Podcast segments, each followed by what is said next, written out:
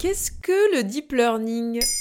Merci d'avoir posé la question. Le deep learning, ou l'apprentissage profond, est un type d'intelligence artificielle dérivé du machine learning, qui signifie apprentissage automatique. Ici, la machine est capable d'apprendre par elle-même, contrairement à la programmation où elle se contente d'exécuter à la lettre des règles prédéterminées. Le deep learning s'appuie sur un réseau de neurones artificiels s'inspirant du cerveau humain. Ce réseau est composé de dizaines voire de centaines de couches de neurones, chacune recevant et interprétant les informations de la couche précédente. C'est sur ces algorithmes que repose le deep learning, mais aussi des technologies comme la reconnaissance d'images ou la vision robotique. Plus le nombre de neurones est élevé, plus le réseau est profond. Le système apprendra par exemple à reconnaître les lettres avant de s'attaquer aux mots dans un texte, ou détermine s'il y a un visage sur une photo avant de découvrir de quelle personne il s'agit. Encore faut-il qu'une machine sache ce que c'est qu'un visage?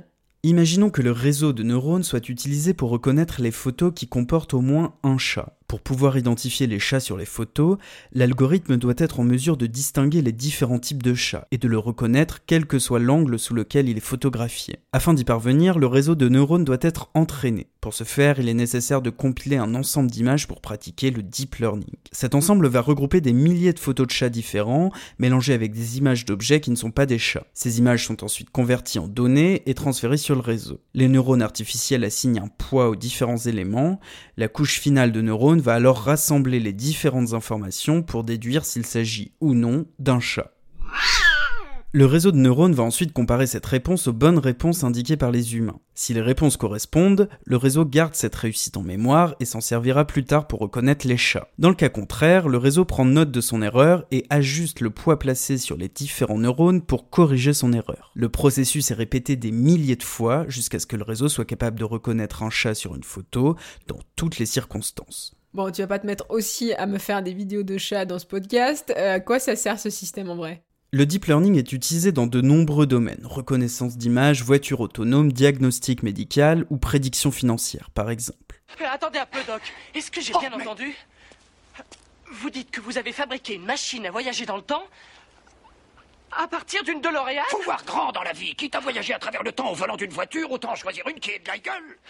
Le deep learning a donc de nombreuses utilités. C'est cette technologie qui est utilisée pour la reconnaissance faciale de Facebook par exemple, afin d'identifier automatiquement les amis sur les photos.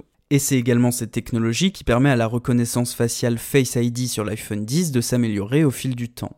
Pour traduire des conversations orales en temps réel, des logiciels comme Skype ou Google Traduction s'appuient aussi sur l'apprentissage automatique. Aujourd'hui, le deep learning est même capable de créer tout seul des tableaux de Van Gogh ou de Rembrandt, et même d'inventer un langage totalement nouveau pour communiquer entre deux machines. I am a robot,